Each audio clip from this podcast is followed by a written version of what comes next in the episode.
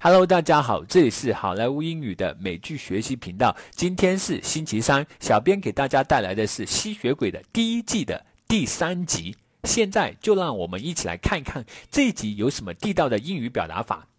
Number one about face，向后转，大转变，倒转，彻底改变。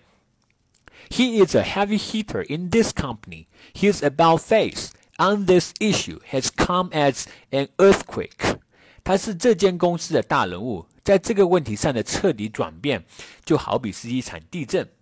Number two, play the field，从事多种活动，从事多方面的交往，只做事、恋爱等不专一。Jennifer's a bitch. She's taken, but she always plays the field. Jennifer 是个碧池，她都名花有主了，但她还总是脚踏多条船。Number three, speed it out. 请说吧，毫无保留的讲，大声的说唱。I wouldn't like just to spit it out. I would like to have a serious thinking about it. 我不想只是吐露出来，我想好好思考下。Number four, somebody rocks. 某人真牛逼，真厉害。You rock, baby. Stay unchanged, and I mean it. 你很酷，宝贝儿，不要改变自己，我是认真的。 Number five, try out，试用、试行、试验、选拔。My mom would try out all the things that she will buy before paying for them. 我妈在付款之前要试用一下所有她要买的东西。Number six, something or somebody sucks.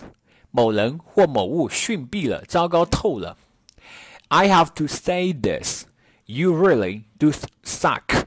我不得不说，你实在太差劲了。Number seven, work it off，硬撑下去，咬紧牙关忍下去。Even if you get killed, you work it off。即使你快死了，你也得咬咬牙关挺下去。Number eight, man up，拿出男人的样子，补充能力。Paul must man up and meet his own challenge now。 Paul 现在必须像个男人接受挑战。Number nine, for the taken，供人自由拿取。There are abundance of gifts and prizes for the taken in this competition。这场比赛，我们给大家准备了大量的礼物和奖品。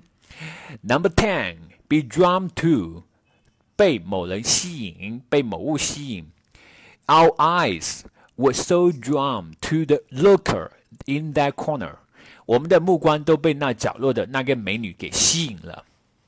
All right, everyone, that's it for today. Keep up the good work, and we will see you in next episode.